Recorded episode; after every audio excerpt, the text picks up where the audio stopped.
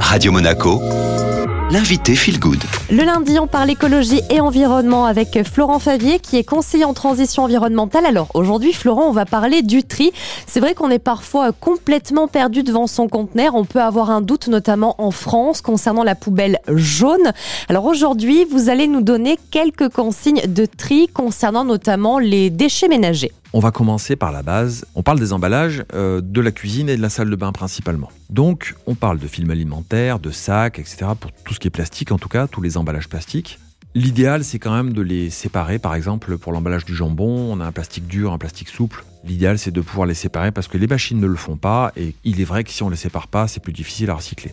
Ne les nettoyez pas, vous jetez vos plastiques dans le, le bac à recyclage.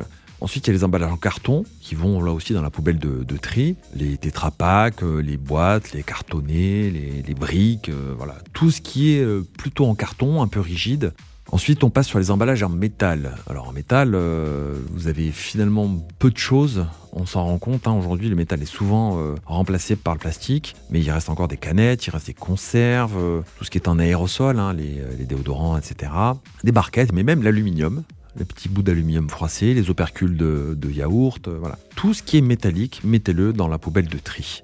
Ils ont des machines qui savent trier et différencier euh, de l'aluminium, du papier par exemple ou du plastique, donc n'hésitez pas.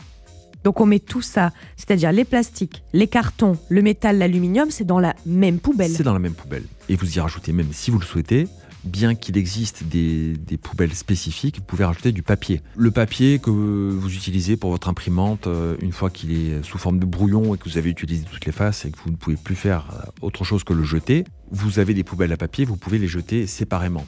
Si vous avez par exemple des papiers d'emballage euh, du pain, de, légumes ou, ou d'autres types de papiers, vous pouvez les mettre dans la poubelle de tri. Ils seront de toute façon recyclés. Évidemment, ne mettez pas de verre, il y a une poubelle spécifique pour le verre. Quand on visite les usines de tri, on se rend compte que les gens jettent tout et n'importe quoi en se disant bon, peut-être ça va être recyclé. À la fois, j'ai envie de dire, euh, je le comprends parce qu'il y a certaines choses on ne sait pas trop quoi en faire, mais ils ont retrouvé euh, des batteries de voitures, euh, des fers à repasser. La bonne consigne, c'est se dire est-ce que c'est un emballage? Est-ce que ça contenait quelque chose? Si oui, a priori, c'est sûr que ça va dans la poubelle de tri. Merci beaucoup, Florent Fabien. On se retrouve la semaine prochaine. Si vous résidez dans les Alpes-Maritimes ou encore le Var, que vous avez des doutes donc pour la France, vous pouvez vous rendre sur le site internet triercesdonnées.fr. Il vous suffit eh bien d'indiquer la commune dans laquelle vous résidez ou encore l'emballage sur lequel vous avez un doute pour être bien conseillé.